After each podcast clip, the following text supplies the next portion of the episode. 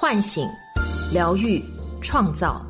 我是张德芬，欢迎来到张德芬空间，在这里，让我们一起遇见未知的自己。大家好，我是今天的心灵陪伴者杨锵锵，和你相遇在张德芬空间。今天和大家分享的主题关于青少年自杀，作者蔡尖尖。六月六日，山西太原的中北大学里，大二学生小杨补考时，被老师发现作弊、没收试卷后，走上了轻生的路。不仅是小杨，学校在全面复课前，上海市教委校长会就曾列出让人震惊的数字：从高三、初三复课起，上海市跳楼自杀学生二十四人，其中浦东新区高达十四人，小学生三人。仅仅是疫情缓解后复课以来。短短几个月，类似悲剧就从没消停。很多人完全想不明白，为什么这样一个小过错就能够让孩子放弃如此珍贵的生命呢？心理承受能力都这么差吗？实际上，这些负面消息是不太适合大范围、大篇幅报道的，因为它会产生一种社会心理学上的维特效应，也就是自杀模仿现象。宣传越多，自杀的人数更多。自杀不仅仅是简单的学业压力造成的，它的背后因素有多种，而且会像病毒一样有多种的传播可能。它比防控疫情更急需我们去为孩子、为我们自己做主动防御。如果说这个世界上有种无法挽回的遗憾，叫本不应该，那就是生命的主动消亡、自杀。生命最宝贵的地方就在于它有且仅有一次，不会像游戏 game over 之后。还能够不断的 replay，否则的话不会有这么多带着血泪的叹息了。最近人民网的一篇旧文章引起了热议，这篇文章原载于二零一一年，标题是“中国儿童自杀率世界第一”。时隔近十年，但这样的标题却穿过漫长的时间线，让我们感到了惶恐不安。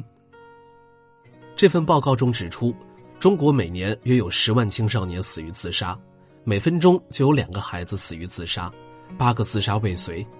在这冷酷的数据背后，是以数十万计的家庭悲剧。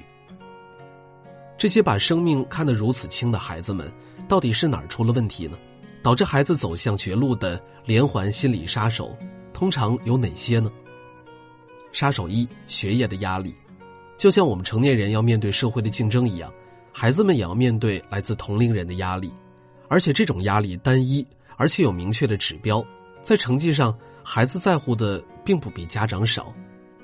很多孩子会作弊，一是害怕父母的责骂，二是害怕同学的比较，用这种下策去维护脆弱的自尊。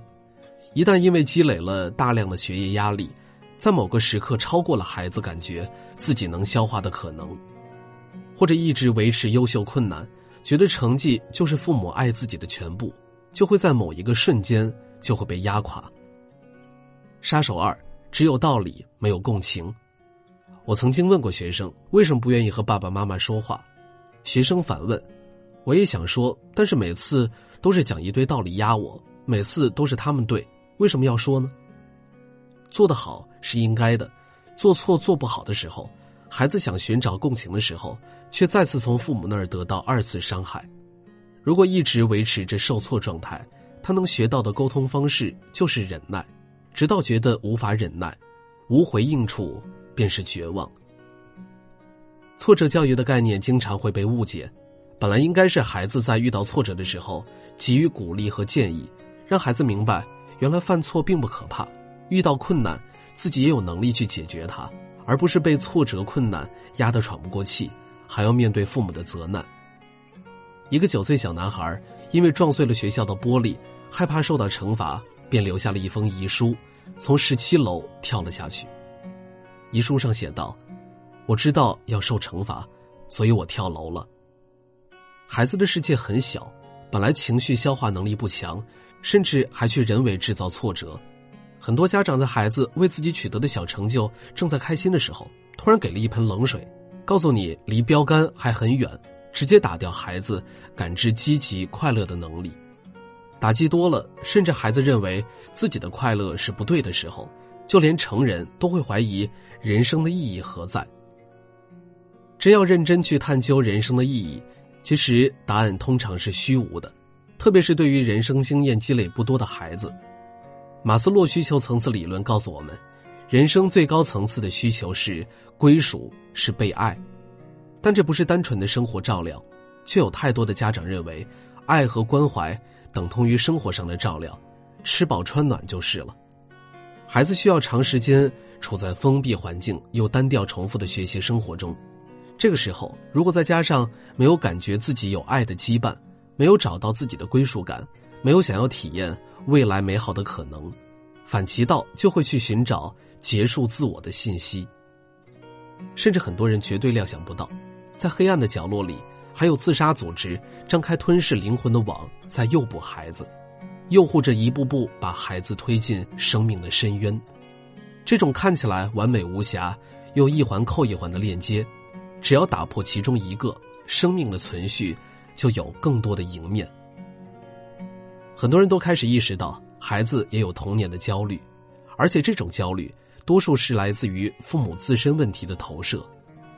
当父母把对于自己现状的不满和愤怒、焦虑和失败投射到孩子的身上，甚至希望通过孩子扭转自己的命运，比如学业事业无成，就希望孩子读书好。贫困就会催生孩子多赚钱的寄望，社会关系受挫就会希望孩子当公务员，焦虑和挫败典型的投射就是那个传说中别人家孩子。为了得到父母的爱和肯定，很多孩子会努力的去达到这个标准，希望扭转父母对自己的种种否定。如果父母本身没有得到改进，对外界的投射就不会停止。人本主义心理学认为，重要客体。对孩子来说，重要客体一般是父母。重要课题设下的目标会让孩子感到困难和沮丧，难以达成。比如成绩优良、德智体美全面开花上重点学校，甚至未来要有理想的工作、美满婚姻的时候，就滑向了抑郁的轨道。严重的时候，就用自杀来作为解决办法。自杀不仅是自我毁灭，翻开另一面。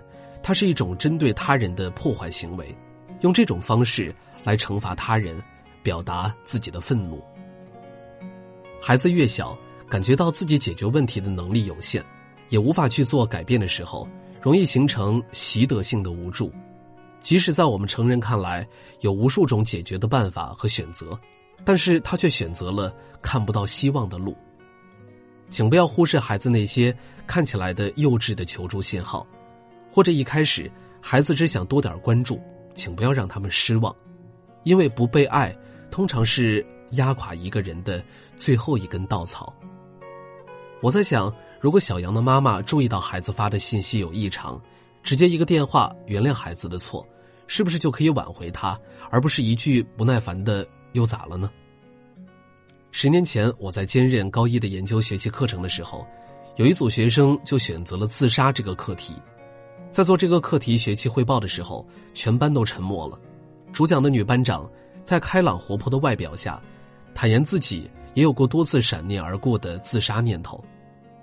有时这样想想，会让我感觉舒服一点他语出惊人，很多人都有过这样一闪念的想法，其实并不奇怪，并不代表我们心智不健全或者有缺陷。有这样的念头，并不是代表真的想死。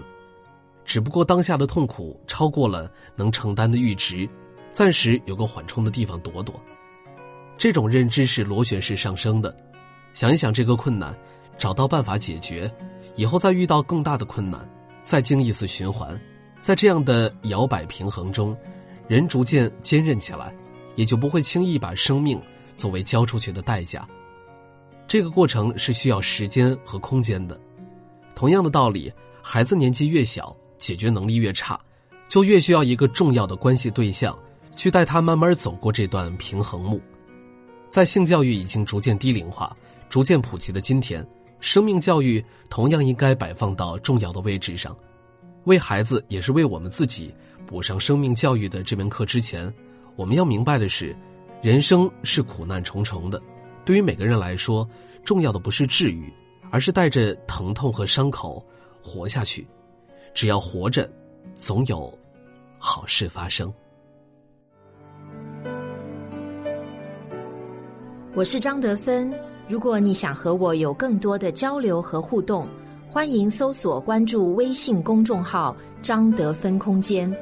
心灵之路上，我会和你一起成长。